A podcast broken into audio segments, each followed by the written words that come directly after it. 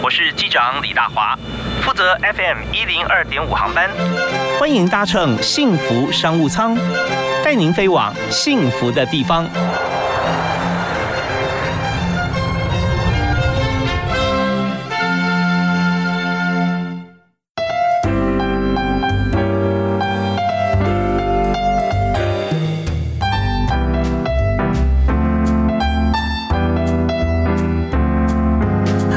亲爱的听众朋友，大家下午好，大家午安，非常欢迎您锁定 FM 一零二点五，收听幸福商务舱，在幸福电台啊，我们带你飞往幸福的地方。今天这位来宾啊，绝对要在公司飞往幸福的地方，因为呢，我们现在看到人的工作生活平衡啊，在劳动部推这个奖项。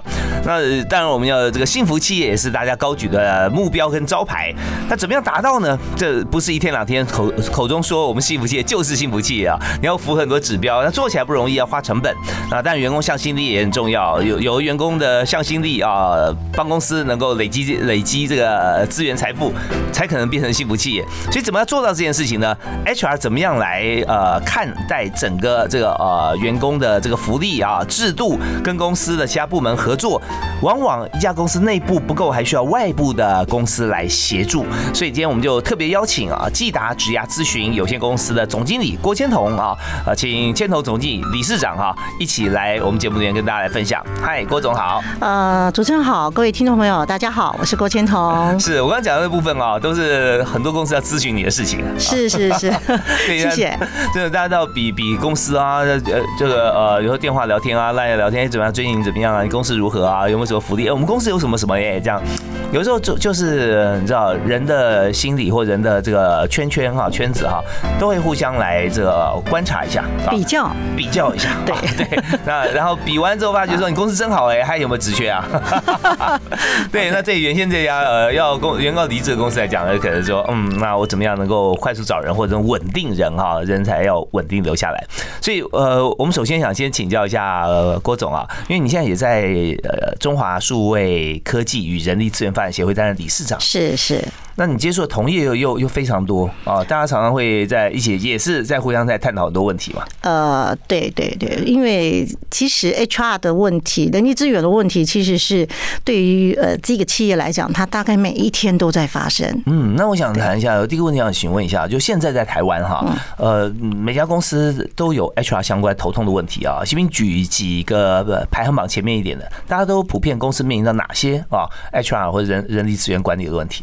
呃，我觉得人基本上是一个有趣的一件事情哈，就是呃，我们常讲说这个城市也人，然后呢，可能不 OK 的也会是人哦。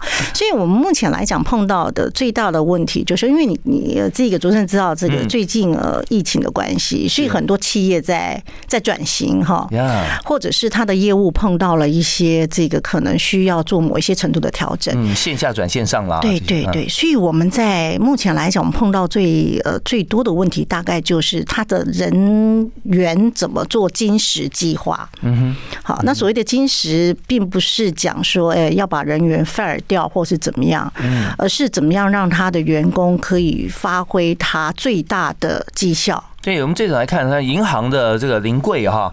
哦，是最最明显的。对，现在都无人银行了无人银行对，不管是房地 房地产涨价了哈，一楼比较贵，或者说大家不太习惯的银行咨询这个什么保险产品啊，或者银行产品，就就呃，可能用 back office 用电话联系，用网络啊，甚至亲自拜访。好，那是当初很明显的一个转型。那现在更是啦，很多人没有实体，就直接用线上。哦，对对对，我们也碰过这个金控产业哦，就是怎么样把他原来的柜台的人员，因为他现在基本上都都没有什么柜台了嘛，怎么样让他怎么样让他可以呃在其他的单位里面去发挥他的专长？嗯，那这样的情况之下，其实这个 training 那个训练就要跟上来。好，因为他可能原来的专长并不是在这个领域里面，是从从 the front desk teller 转到后面 operation，对对对，back office，对，所以他就必须要很多的专业的 skill 要给予嘛，就要受训，就要训练哈。所以其实，在企业里面，我觉得训练跟他的制度其实是是是息息相关。的，也就是说，我们常讲说，那个人力的资源里面六大模块，其实每一个模块里面都是要紧紧扣的，非常的要扣紧哈。它大概你要让它单独存在的可能性，呃，可能都不是太大哈，所以呃，我们大概目前来讲，针对企业来讲，就是的服务企业服务这个部分，大概就是紧扣着这个人力资源六大模块来来做来做。对，是对啊。当然，我我们知道说，看到你的营业项目方面啊，真的包罗万象啊，有但但是也是最需要的，呃，组织诊断与人力盘点。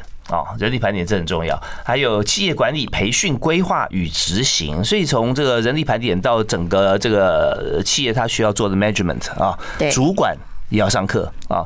那再就是创业辅导与雇主品牌建立，职业生涯咨询与人才推荐做 hunter 啊，也有员工安置与就业咨询的辅导。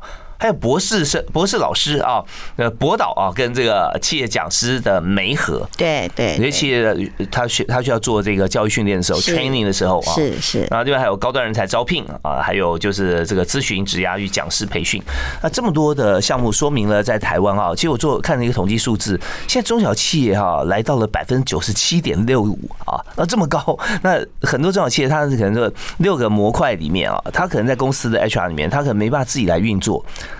那他是不是也有委托你们来帮忙来看？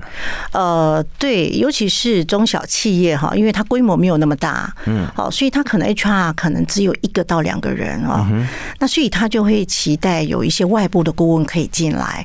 那外部顾问其实可以提供一些，譬如说从开始我们进入到企业里面去了解他企业的状况哦，然后去呃提出解决方案。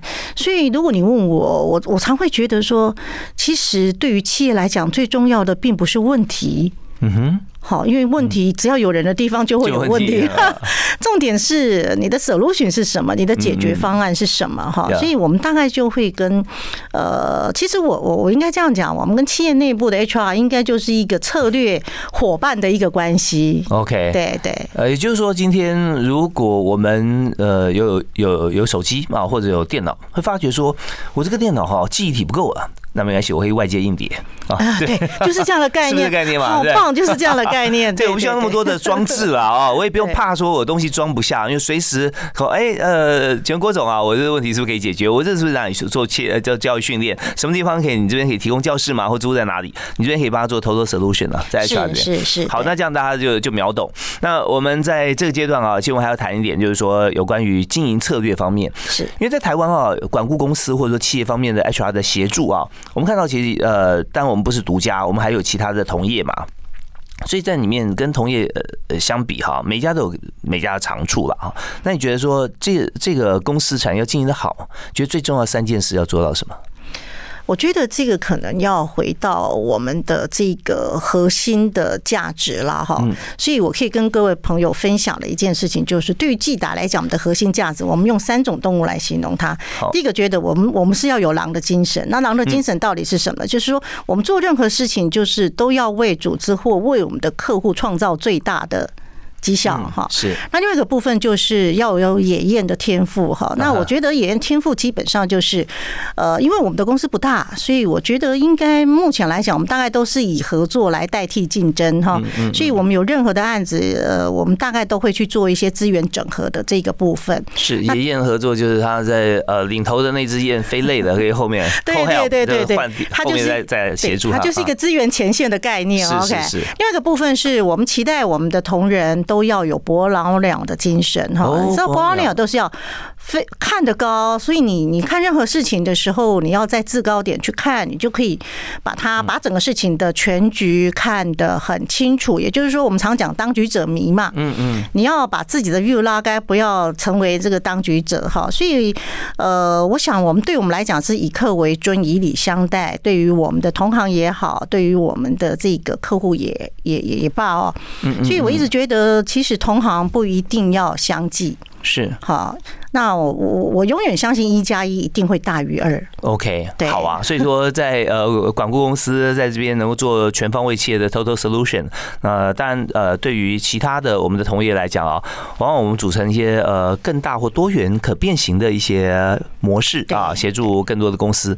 所以现在你你你的这个协会哈，本身担任理事长啊，那在这边应该有很多的同业的合作啊。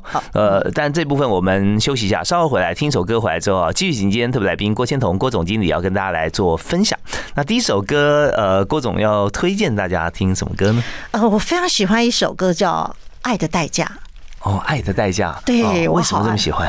我我觉得这首歌里面，你看他的歌词里面，我觉得好棒，就是他有对他过去的一些肯定。嗯，他他也就他也会对他未来有一些憧憬。好，OK。我一直虽然这是一首嗯不算太年轻的歌啊，我们都喜欢听隽永的歌哈。对，OK。爱的代价哈，人不要每天只看到别人跟自己的缺点，然后要对自己有信心，所以可以肯定我们过去啊，展望我们的未来。就从郭千彤郭总经理他就说爱的代价哈，给大家一些启示。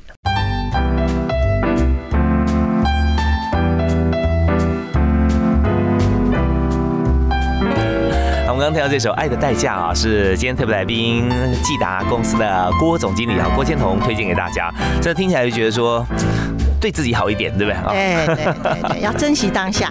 是我。对，如果说你碰到任何挫折，连自己都对自己不好的话，那你怎么样活下去哈？对对 对，要善待自己，善待这个很重要。是是。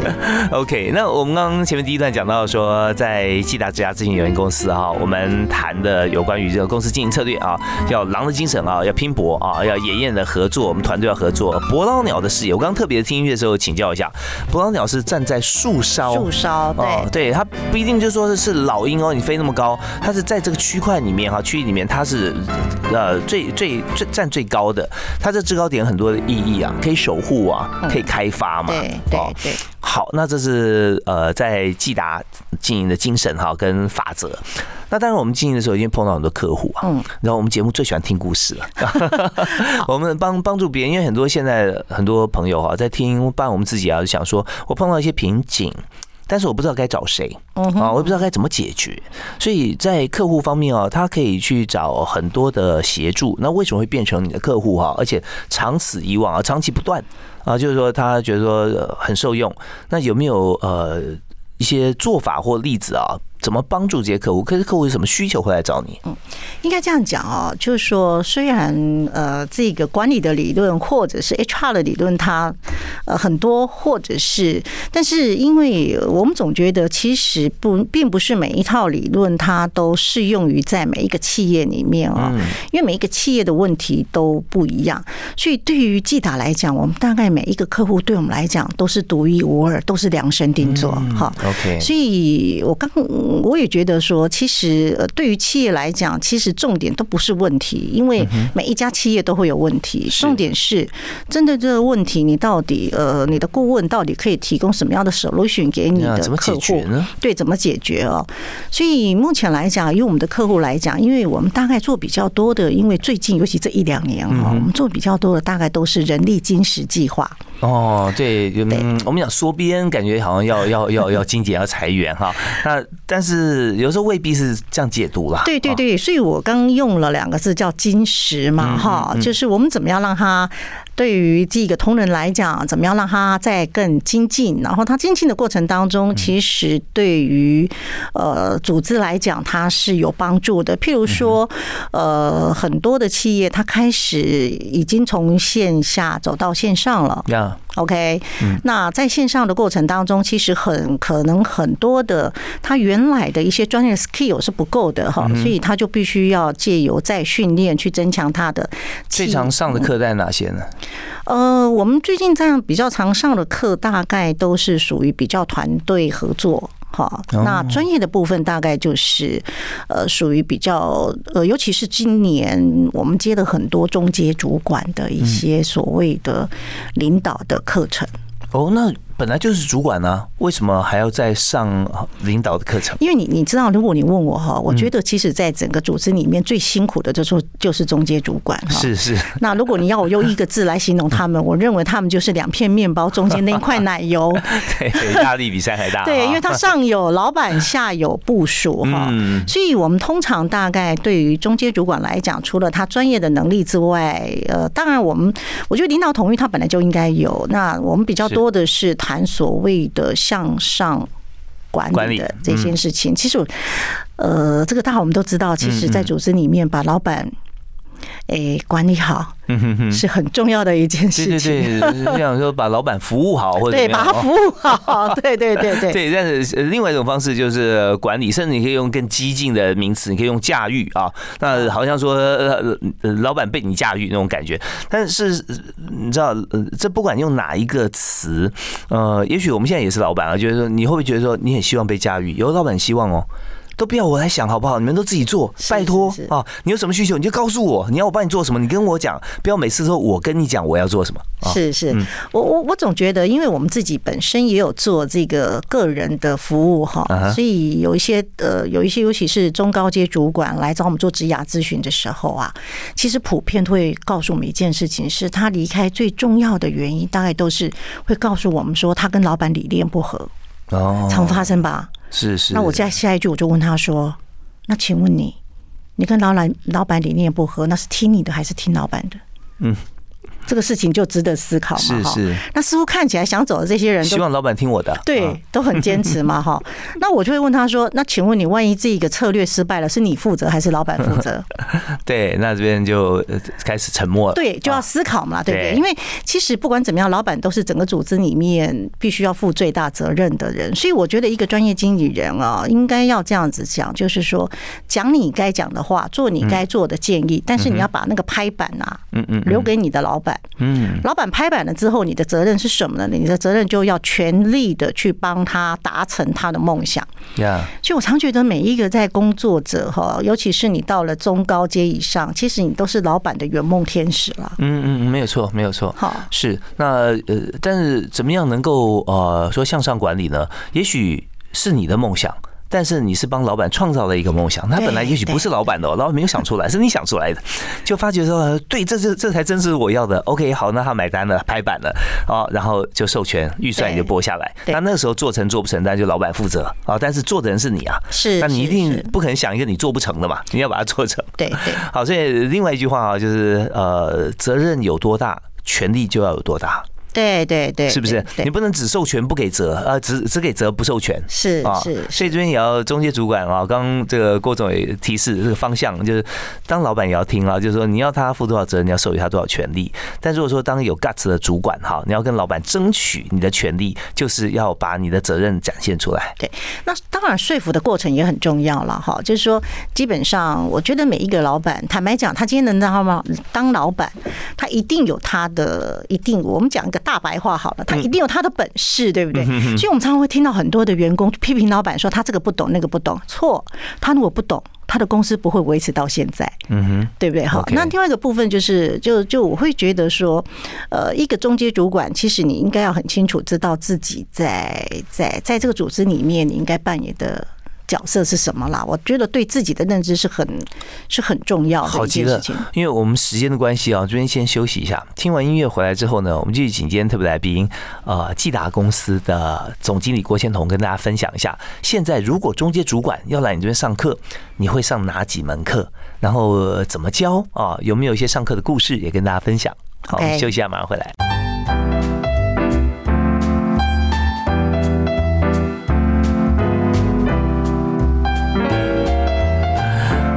哇，这个广播节目是陪伴啊，但是如果说很轻松陪伴，又可以获取知识啊，跟上课不一样哦。上课就是你全神贯注，什么不能做，对不对啊？你你要你要你要你要你要学习好。但广播有时候你轻松的情况底下听幸福商务舱啊，反而可以学得更真切啊，因为用故事来记忆，比用背诵的要好很多。所以今天呢，我们就特别邀请季达咨询公司的总经理郭千彤来谈教育训练，还有谈公司所经营的业务。那刚刚我们谈的教育训练啊，这郭总，我们讲到说中阶主管的课程，现在很多公司在开啊，是啊因为很多当上主管是因为能力啦，但是主管要管理的啊，啊管理能力他却没有。啊，这时候呃还有对老板的管理啊，这也是需要学。所以你们在开中阶主管课啊，大概最常开的是哪几门啊？呃，最常开第一名就呃。针对中阶主管，大概开的比较多的是部署培育的课程好，哦，这个其实就是回到这个整个组织里面为什么要做部署培育？嗯嗯，有些有些主管就觉得说，你你知道主管分有很多类型哈，就是说很多主管基本上是所谓的大概是不管不管的类型，就是让他的这个部署可以自己去发挥的哈。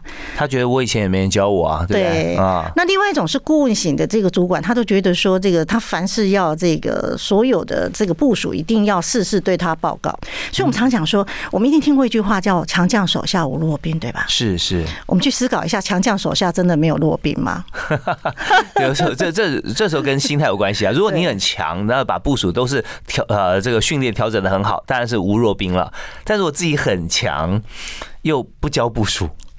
对 对，我们我们都是弱兵啊。对，我们有碰过这样子的主管哈，所以你知道，我刚提到就是中小企业还是比较多哈。那中小企业在转型的过程当中，基本上我认为新的所谓的接班计划是很重要的。是是。那这边讲的接班计划，其实不见得只是所谓的经营者的接班计划，部门其实也有接班计划哈。嗯就说你不要让一个部门就是主管不在了，什么事儿都动不了。对。好，他必须要对他必须要有副手。没错。那有副手，基本上我觉得对公司来讲，呃，它是好的。好，譬如说，呃，我我我我我打一个这个，我讲一个例子，好了哈，就是我我们曾经去帮一个这个呃还算不小的船产公司去做教育训练哈。那你知道整个教育训练下来，我都觉得我好像在办流水席一样。哦，什么叫流水席的概念？就 A 走 B 来，B 走 C 来，哈，就是永远你你签到的时候可能是三十个人，但是呢，你永远在在现场上课，永远保持大概十二个人左右。也就十八个人不见了，那十八个人进来之后又换另外的十八人又出去了，就是他们永远这个课程过程当中就进进出出的，就是每堂课换一批人这样。对，就是同样一批人，但是就是他们好像有值日生的概念，就是他不是来上课，是在交代的。然后呢，后来我我在整个课程结束了之后，这个董事长就问我说：“老师今天还好吗？”我说：“非常的不好。”他就那能看了我一眼，他觉得我讲话太实在了不好。他问我为什么不好，我说为什么？为什么？为什么这个学生上课都进进出出？这些主管为什么要这样？然后他们就告诉我说：“哦，他们可能因为这个有事情要处理哈，而且紧急的事情要处理，尤其这个那个的，就是他必须要处理。那跟处理紧急的事情比起来，上课可能还不是那么重要的，就是取其重嘛哈。那我就淡淡的跟董事长讲一个事情，我说董事长，你有没有想到一件事情哈？如果这个部门少了这个主管，这个部门就动不了。你认为他是不是一个危机？确实啊，好，因为他没有付我顾问费，我就讲到这儿就好了。对，我就问他说，因为你基本上就是，我觉得在整个企业里面，你要做到一件事情，就是说，今天就算 A 不在。B 马上可以递补，嗯哼，对不对？那你的公司它可以正常的运作了，运作哈。所以后来因为这样子，我们又又接的，除了接了训练之外，我们又接了那个公司的所谓的主管的职能的盘点。嗯，主管职能盘点啊，讲到职能这个部分也是今天的重点 啊。他的职能盘点，盘点完之后，我们就大概就会觉得说，什么样的这个主管，他到底他的他的那个 gap，就是我们要帮他做训练的嘛，哈。所以这个其实也就是说，我们很多企业在转型的过程当中，或者是我们的整个组织在运作过程当中，我们总是会觉得说，哇，这个人好重要，嗯嗯，他越重要，就代表这个组织里面他可能潜在的某些危机，可能的危。对对不对？这呃，某些人或某一个人非常重要，缺他不可的话，那就表示说，呃，在这个组织里面啊，随时会失衡啊。因为人是活的，他可能活的，就是说他不是会跑而已啊，他会生病啊，哦，对，然后大家会有情绪啊，对，他会那么好，有别人要挖角呀，哦，那这些如果说要离开，交接时间不够，更不要提教育训练的话。那公司绝对受影响啊！对，所以我我们在听到郭总谈盘点这件事情啊，在上课的时候，这这就是很重要一点，不是顾问呢也可以提出来，就是问问题解决问题，然后解释问题完了，最重要的是你提的 solution 要解决问题。对，所以你就帮他排了这个 盘点课，对，职能盘点。对对对对，就是我们去了解，因为有时候啊，有时候是呃，我觉得上课这一件事情啊，最大的误会就是你上的都不是学生要的。嗯，学生要了你都没有上。呀，大家就心里如仪啊，上过课喽。对对对，然后这个教育训练基本上每一个老板都说，哦，这个教育这个训练有没有效？那我们也不知道有没有效，为什么？因为你本来上的就不是他想要的，所以效果当然就是会呃，这个就就会有一些问号嘛，哈。所以我们在做那个部署培育，所以我们这几年来这一两年来，大概上呃课帮企业上最多，大概就是属于部署培育。所以第一点就是要先盘点嘛，是吧？对对对对对，怎么样去呃盘点这个这个。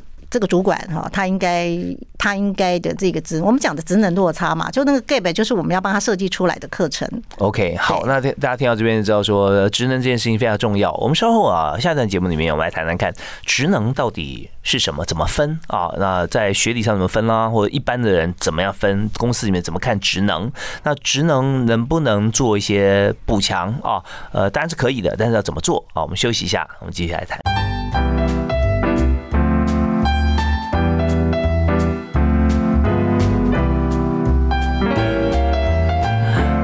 公司上班的过程当中啊，我们都希望说这个今天比昨天更好啊，那明天的自己跟业绩比今天更好，那怎么样能达到呢？不是碰运气哦，是真的有方法，一步一步增加自己的职能。似乎也可以增加自己的人脉关系哦。那我们今天就特别邀请季达职涯公司的总经理郭千彤哈。那季达职涯咨询公司其实有很多的部分啊，是在做人才培训啊。是。那培训跟培育都有啊。那特别是主管的培育，所以请呃千彤总经理跟大家来分享一下。刚刚我们提到说职能这件事情啊，那么呃你帮中心主管来上课，呃要盘点职能，那职能到底是什么？怎么样来叙述这两个字？OK。如果我们用比较这个简单的这个解释来看“职能”两个字，其实就是你要从事该工作，你必须要具备的能力嘛，嗯哼，要具备的专业能力嘛，哈。当然讲这个事情，其实很多人讲说，那我老板我在找员工的时候，他本来就应该具备这个能力啊，对不对哈？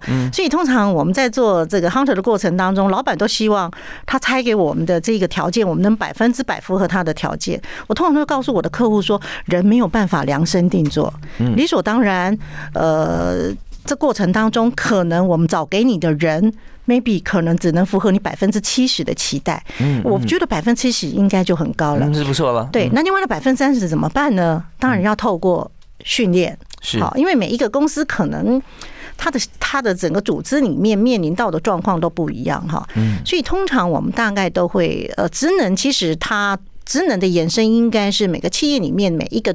呃，每一个职位都要一个东西叫做工作说明书。嗯嗯嗯。好，那从工作说明书里面就可以看出来，这个从业人员他应该要具备的能力是什么。OK，所以很多的公司哈，他有时候会觉得说 over qualify 哈，那你超过我的期待哦。那这这有几点不同哦，就有人觉得说你已经脑筋灌满了别的公司的 know how 是很好的。但是企业文化也不能接受本公司的话，那反而是有点麻烦。所以你觉得达到百分之七十哦，有有三十是可以来接受，在企业文化方面加上职能的磨合，那可能也是一个显学哈。对，我觉得主持人今天讲到一个非常大的重点，叫做企业文化。嗯我也跟各位分享哈，其实尤其是我我我在想说，尤其呃，因为在这个企业里面，他的员工有分为所谓的基层的员工、中阶主管或者是高阶主管。那我觉得基层呃员工的流动大概可能。是属于什么薪资的问题呀、人际的问题哈，这个大概问题都是这样。可是通常中间以上的主管，他们在流动过程当中哈，根据我们的经验或者是我的客户里面，嗯，很多人都是因为企业文化。哦，那台湾有没有普遍的企业文化，或我们应该追求什么样企业文化？我觉得每一个企业哈，其实你你问我企业文化是什么？我觉得企业文化，如果我们再讲一个大白话，它其实就是老板的行事风格。嗯嗯嗯，对吧？哈，OK。我们去问说这个企业，譬如说我曾经有个客户，那他们他因为他们是做 call center 的，嗯那或者是这个，反正就是他们就是那个大的大的这个整个的大的办公室，每一个人就是都是用 partition 隔起来那种，是是。将近三十个人啊，三四十个人的办公室，你听不到一个声音，哎，好可怕哦！嗯，为什么都没有声音呢？对呀，为什么没声音？那就代表这个老板不喜欢员工在上班的过程当中发出太大的声音。或者是员工要交谈。哦，就你能听到只有说他的服务客户的时候接电话的声音，对对？没有其他声音，对对，没有什么其他的声音。所以其实企业文化是很重要。那企业文化跟个人之间，我常讲说人跟呃人跟工作之间其实有两个对应点哈。嗯。那你的企业文化对应到你的自己，对于你自己来讲，其实就会是你的个人的特质。嗯哼。譬如说我你你如果是一个非常非常喜欢跟别人分享的人，嗯。那你的企业文化里面就是比较严谨的，就是老板要求你。就是把自己的事情做好就好了。是，那你这样子，你的特质基本上在那个企业文化里面，你就觉得，你就会觉得快窒息了，就觉得说，那为什么这个事情，我觉得我可以帮他，为什么这这这个你会觉得会跟你处抵触的？另外一个部分是你的职涯发展对应到企业，叫做企业愿景。嗯嗯，好，所以我常会跟很多找工作的朋友讲说，呃，如果今天这个企业它未来它有往外走，譬如说它是一个跨国企业，嗯那通常对于跨国企业来讲，就是他的员工来讲，他都希望他有移动能力。所以移动能力是我今天要你去哪儿，你就得去哪。对，移动力。那如果你没有办法，你没有办法，你是没有，你你你是没有办法走的。好，那基本上这样的公司可能对你来讲未来就会有危机，因为你没有办法走。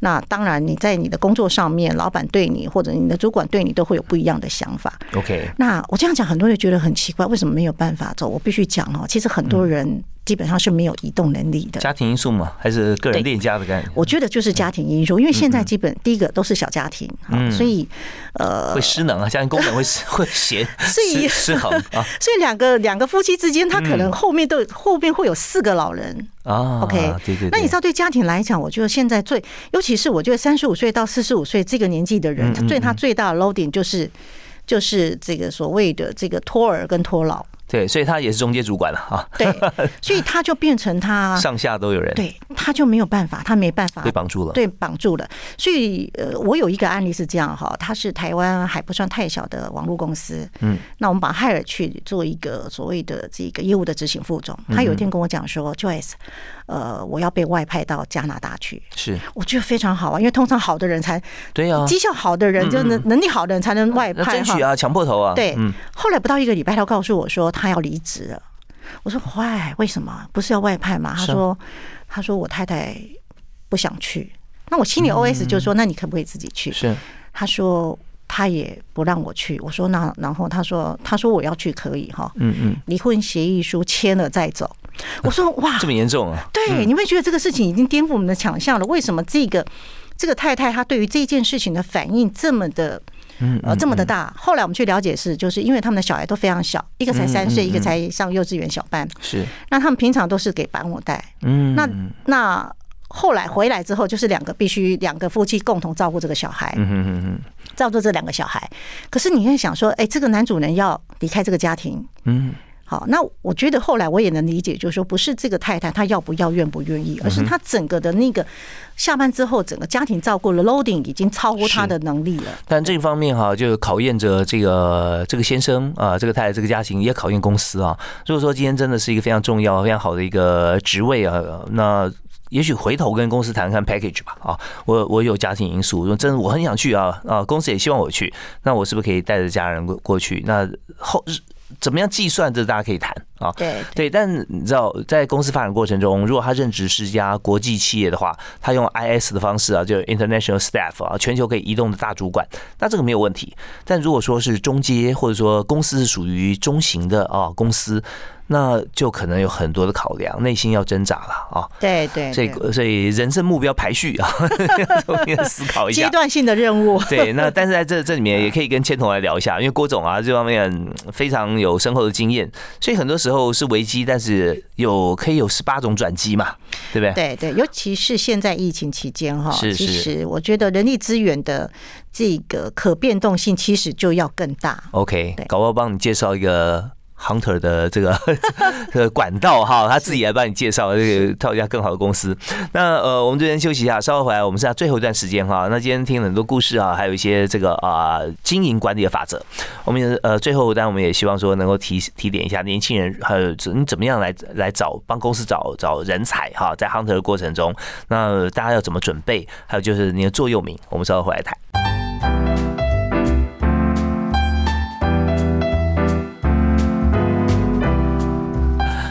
节目里面，我们请到郭建彤郭总经理啊，他也是在工协会方面啊，中华数位科技与人力资源发展协会担任理事长的职务哈。理事长是不赚钱啊，专门帮人，还要出钱啊。对，是是那但自己的公司呢，季达职涯咨询公司哈，呃，在这边有很多经验跟大家一起来分享。所以刚才哦，我们跟郭总聊到说，在这个呃人才培育这一方面哈，但我们也想要说。培育好的人才，在公司他也也历练过，然后有其他公司要找人，那就变成口袋名单了啊。是。那怎么样成为 head hunter 的口袋名单？那你要找的人，他需要具备哪些特质？现在台湾找的 hunter 的职缺，他的 title 大概都是属于哪一类？呃，通常会找到 hunter 大概有两种。部分了哈，两个两个状况，一个状况就是说，他可能就是比较高阶主管，嗯，然后第二个部分就是专业技术人员，哦，是，就是工程师，对，就是比较像 R D 啊研发的哈，我们甚至有客户就是他已经想要，他已经告很清楚告诉我们说他要谁。哦，这样子 这么这么目标导向啊？对，然后呢，他这个人在哪里？他就希望透过我们去找到他，然后去说服他到他的公司任职。哦，所以客户也很用心，他已经把人选都找到了。因为很多很多关系在想说啊，知道为什么不自己找啊？有时候那家公司老板刚好好朋友嘛，对啊，因为同行 拉啊，同行挖角不太好，不太好，不太好，不一定是好朋友，但是真不太好啊。对对对，所以我觉得人才这个部分哈，应该这样讲了，就是说企业对于人才来讲哦，他当然。然，我觉得要看他是什么样的职位，然后呢，他必须具备什么样的特质。其实这几年来，我们认为在找人才的过程当中，其实专业都不是太大的问题哈，因为呃，现在每一个人都很优秀，嗯，好，所以会被你找到人，大概能能力呀、专业呀，都不是太大问题。重点是特质这一件事情哈，就是是他到底有没有这样的特质来做这一个事情。所以你会发现说，我们在讲职涯发展过程当中，很多人的职涯是这个。他那个那个，他的职涯都是那个微波，就是那个水纹呐，都是波很小的波纹，不是那种惊天骇惊涛骇浪那种。那这是什么意思呢？就是说，他在每一个工作里面啊，在每一个工作的这个留下来的时间都不长。哦，是我们常常讲说跳跳族啊，对对对对。啊，所以因为他这样不长，其实也会影响到，因为你的稳定度如果太低哈，老板会害怕的哈。呀，对呀，就是就是基本上，当我们都已经开始磨合好了之后，你就告诉我说，老板，我们因为我们因为了解，所以我们要分开的哈。所以我我常会跟找工作的人啊，就是求职者讲一句话说哈，我相信下一个男人或下一个女人也许会更好，嗯，但是相信我，下一个老板不会更好。嗯，好，为什么？因为基本上我们讲特质的过程当中，老板的特质大概都会一样。你说我们现在几个台面上的大老板，你觉得他们中间有很大的不同点吗？它可以分成几种不同类型了。对，只是类型不一样，但是他们对于企业经营，或者是对于他们事情的判断的这个可能的模式，或者是逻辑，其实他们的相似度是很高的。对，千万不要迷信说你到要新企业，你就是他失散多年的王子啊。对对对，也许也许一开始怀抱像这样心情啊，但是也要要 balance 一下。我们就是一个很勇猛的工作者，我们是武士啊，我们过去要打仗的，但不是去那边享受呃荣华富贵。对对，所以这点心里面要把持住。那当然就前面要盘点好自己，你你的宝剑到底在哪里啊？对，人家用 AK 的时候，你你还是用宝剑吗？你是不是有其他的啊？你物资是不是拿出来啊？好，那呃，但在这个过程里面，我想知道 Hunter 哈，现在一般来说哈，公司如果从企业角度来讲。他要找高阶经理人跟找这个呃 maybe 专业人士哈，他所付的费用哈，是不是都是一样的比例？有没有一个 range？啊，不一样，不一样。就是第一个，我们在通常目前来讲，应该是都是呃，以我们自己来讲啦，应该都是百分之三十以上啦，年薪哦，年薪百分之三。当然，这个部分也要看说呃难易度哈，有一些。有一些职缺，尤其技术性的职缺，它可能不见得是在在在在这个台湾可以找得到的，或者是他期望是从国外回来，那当然那个就会更难。是那因为这几年其实我做的比较多的，大概都是博士以上的媒合，嗯，不管是企业或者是学界、业界，大概都是博士以上的媒合。那这个对我们来讲就更挑战了，因为这一群人基本上这个对自己都非常有信心的人，有时候你要说服他，都得呃，都得花一点心思的。对，这学历哈，并不是说好像唯一条件，但是学历它代表不是说聪明才智啦，而是你要去攻读学位的时候，特别是博士这个学位啊，你要花时间。啊，花很多时间，而且而且不是你花时间就 OK 了，你要通过很多的关卡啊，你要论文啊，你要口试啊，啊，你要发表啊这些，对，那是很辛苦的过程。因为我现在，呃，我今年已经博五了，我都觉得念博士的过程当中，它其实就是一个不断的自我挑战了。对对对对，对，真的，这祝福跟恭恭喜啊，先预祝哈。那呃，但是在在这里哈，我们也要想谈一下，在经营公司，还有在做服务这么多企业厂商。商，我觉得你可以过好几个人家不同的人生啊，这种感觉。那也看过这么多，那对你自己人生方面有哪些启发？你有一句座右铭可以送给大家？我觉得我很喜欢一句话，那句话讲的就是：我觉得聪明是一种天赋，嗯，但是善良是一种选择。哈，就是我们在人生的道路上面，我们总是希望自己风光明媚。可是你总是偶尔会碰到一些这个小波折哈，或者是偶尔碰到一些呃这个利益跟情谊之间你要去选择的这个过程，所以我觉得善良是一个人很很基本的一件事情。所以这几年其实我自己也呃有参与了一些所谓的偏乡儿童的一些这个协助哈，那。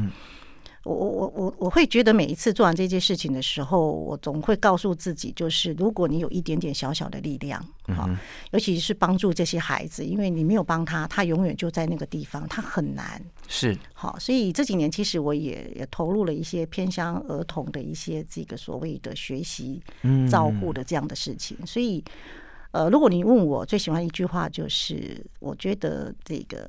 聪明是一种天赋哈，然后呢，善良是一种选择。OK，真的很棒哈。其实，在呃我们的社会，如果多几位像郭建龙郭总经理这样，把善良放在最前面哈，放在第一线，永远会第一个选择善良，跟其他都选善良的话，那我们社会一定会更美好。你的公司一定会蒸蒸日上哦，一定是这样子。老板面对员工的时候，嗯，除了选聪明员工以外。也要选善良的员工，是是，善良是我们人生已经有的基本配备。对，聪明真的要碰到啊，不见每个人都有聪明，那是那是这种天赋啊，这是 gift。所以我们也今天非常感谢哈。又聪明啊，既聪明又善良的郭总啊，谢谢谢谢谢谢，好谢谢，欢迎大家。如果说有这个 HR 相关的这个议题哈，要请教的话，也可以请这个季达质押咨询公司的总经理郭先彤哈，请他给大家指点迷津。好，那我们今天在这边告一段落，感谢大家收听，谢谢谢谢，我们下次再会，拜拜。